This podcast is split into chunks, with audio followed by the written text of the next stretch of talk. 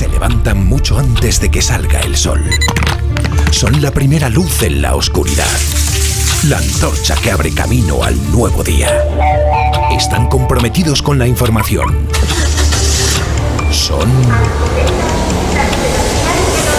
la España que madruga.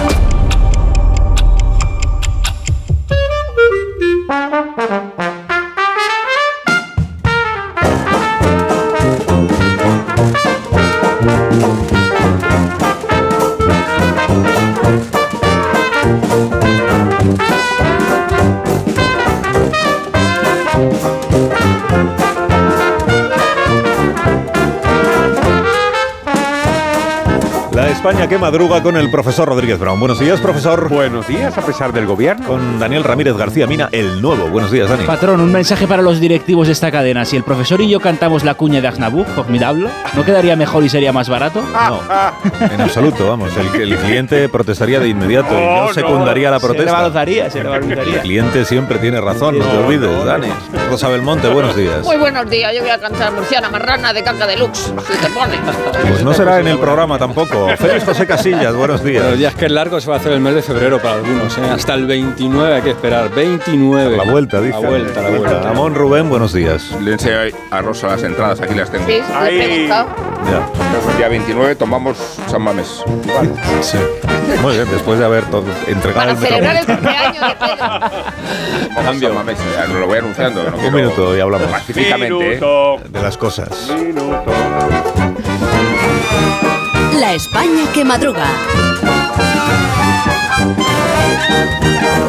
Donde el Sina.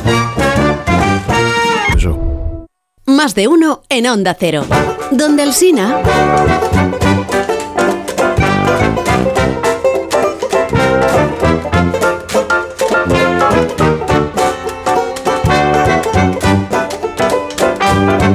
Muy tarde. Las 8 menos 18 minutos, una hora menos en Canarias.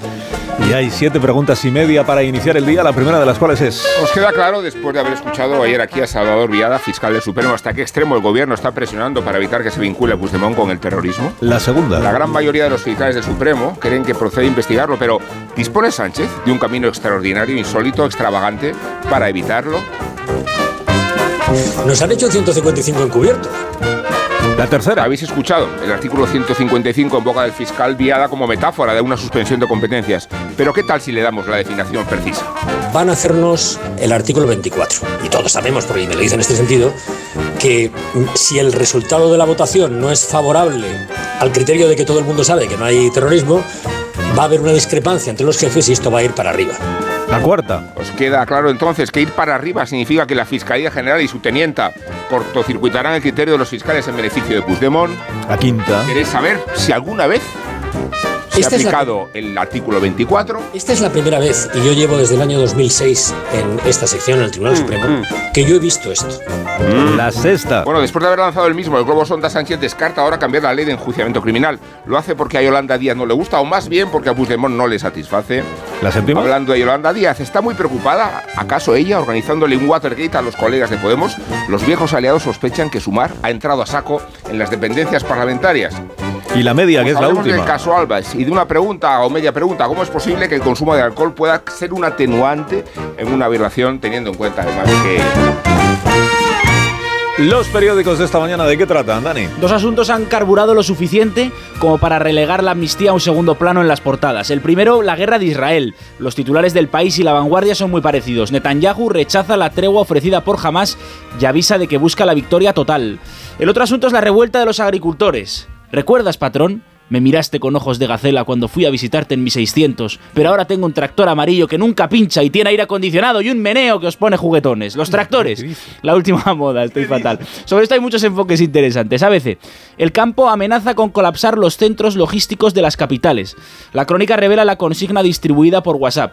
Desde dentro de las ciudades, cortar el acceso a las autovías, redes y rotondas de enlaces entre las carreteras. ¿Veis lo bien que estamos en el polígono? Aquí no llegan ni los tractores ni los WhatsApps. El mundo pone el en el saldo de ayer. 12 detenidos y más de 2.500 identificados en el segundo día de protestas masivas de los agricultores. La razón, las protestas vuelven a bloquear las carreteras. El país, la protesta del campo entra en Barcelona y llega a 10 comunidades autónomas. Y luego son muy interesantes los reportajes que intentan llegar al fondo de la cuestión. ¿Existe una motivación política en esta revuelta? En ese caso, ¿de qué signo? ¿De izquierdas o de derechas? En el Confidencial, una crónica de Ana Belén Ramos explica la pugna soterrada entre Feijóo y Abascal por capitalizar la revuelta. Dice, Vox busca hacerle un roto al PP con sus cuatro consejeros autonómicos de Agricultura. Abascal exprime el poder territorial que le cedió Génova para exhibir gestión, calentar la calle y capitalizar la revuelta agraria. Podríamos deducir entonces que esto es una cosa más conservadora, pero leo en el Independiente que es la CUP en Cataluña, es decir, la extrema izquierda, la que busca capitalizar la tractorada. El español en un reportaje indica que hay extrema derecha y extrema izquierda. Agricultores de izquierda y outsiders de Vox, quién es quién en las tractoradas. Está claro, sin embargo, que no hay hilo directo entre la coalición PSOE-Sumar y los tractoristas. Tampoco hay feeling con los sindicatos. Eso genera inquietud al gobierno. Acerca de esto escribe Julián Cabrera en su columna que ironiza. Los que defienden la amnistía son progres, pero los que protestan en el campo son fachas. ¿Qué otros campos han arado esta mañana esos labradores de la democracia? Uy, lindo. Que son los periódicos. Bueno, tengo grandes noticias. Ha vuelto, profesor. ¿Qué? Ramón Tamames escribe una tercera en ABC. Dale, para que veáis que la vida nunca se acaba, que la aventura siempre comienza. Dale, Ramón. Empieza la ramontada. Le pide Tamames a Pedro Sánchez que se busque un psiquiatra para combatir el síndrome de la Moncloa y le sugiere que busque a Freud redivivo. También necesitamos a Freud para comprender lo que está pasando entre Podemos y Sumar. Ahora es ya una novela policíaca. Leo en todos los periódicos de esta mañana el atraco en los despachos. ABC, El País, La Razón. Dice, Podemos denuncia en la comisaría de policía del Congreso que Sumar desalojó sus despachos a la fuerza. Resulta que Podemos, escindido del grupo de Yolanda Díaz, debía abandonar los despachos del grupo. Les dieron, al parecer, dos meses, pero no se iban. Entonces los de Sumar presuntamente, en una gran política contra la ocupación, entraron en los despachos, arramplaron con todas las cosas y las dejaron en el pasillo. Eso es lo que denuncia Podemos. El detalle más divertido está en una crónica de la vanguardia. Todos se miran en busca del traidor, porque hacía falta un código numérico para entrar en la zona de esos despachos que solo conocían en Podemos. ¿Quién le dio el código a Yolanda Díaz? Voy cruzando el Volga, patrón. Sabes que te quiero. Y Echi Yellow Blue. Te quiero en ruso. Por último, mientras continúa la guerra de fiscales, algunas novedades importantes sobre Tsunami, exclusiva del Confidencial. Informáticos bielorrusos colaboraron con Tsunami desde un piso franco de Girona. Y una exclusiva del español, la Generalitat ha dado 13 millones en subvenciones a Oriol Soler, el cerebro de Tsunami, desde que puso en marcha eh, la revuelta. Su editorial, Abacus, multiplicó por cuatro sus ingresos públicos desde que Pera Aragonés preside el Govern. Hace dos meses revició- recibió 4,3 millones. Gracias, Gloria. A ti, patrón. En la hoguera de esta mañana que arde, Rosa. Pues Fernando Palmero en el mundo sobre Ignacio Sánchez Cuenca por su artículo del martes en el país, que era un artículo como todos los artículos de Sánchez Cuenca. Recuerda que como es alguien que ha titulado un libro que sale abajo, La superioridad moral de la izquierda, ya elegido de prologuista a Errejón, está avalado para salir en defensa del gobierno progresista de Sánchez. Y concluye que según el ideario de Ignacio Sánchez Cuenca, todo lo que haga este gobierno es moralmente mejor que cualquier política que pueda hacer la derecha. Esa es la idea de Ignacio Sánchez Cuenca. Eh, la encrucijada del príncipe Guillermo leo también en, en el mundo. Esa, esa palabra es como de Lola. Isabel Pantoja en la encrucijada. La encrucijada de Wills es entre la agenda pública y sus obligaciones con la familia nuclear, o sea, sus tontadas pequeño burguesas. Cuando leo encrucijada siempre me acuerdo del consejo del beisbolista Yogi Berra. Cuando llegues a una encrucijada, tómala. García Reyes recuerda en su columna a propósito de lo del dedo en el culo en el campo del Rayo Vallecano, cuando un tío se echó al ruedo y dio un empujón contra las tablas a Curro Romero, que se levantó tranquilamente con el descabello en la mano. Y cuando le preguntaron dijo que, eh, que por qué no había hecho nada, dice, porque si le hago algo ya habría habido dos locos y gracias a Dios solo había uno. Un titular que solo podría poner mi periódico. Ayer quedó visto para sentencia el juicio contra Alves. Y dijo, dice el titular, me enteré de la violación por ABC. Yo, no sabía que se leyera tanto en la ABC en Barcelona. Y, y solo en ABC están las mejores esquelas. La de José Luis Antoñanza. Salen sus dos mujeres, la actual encabezando a los deudos y la primera y difunta con esa bonita expresión de viudo que fue de ta ta ta ta ta.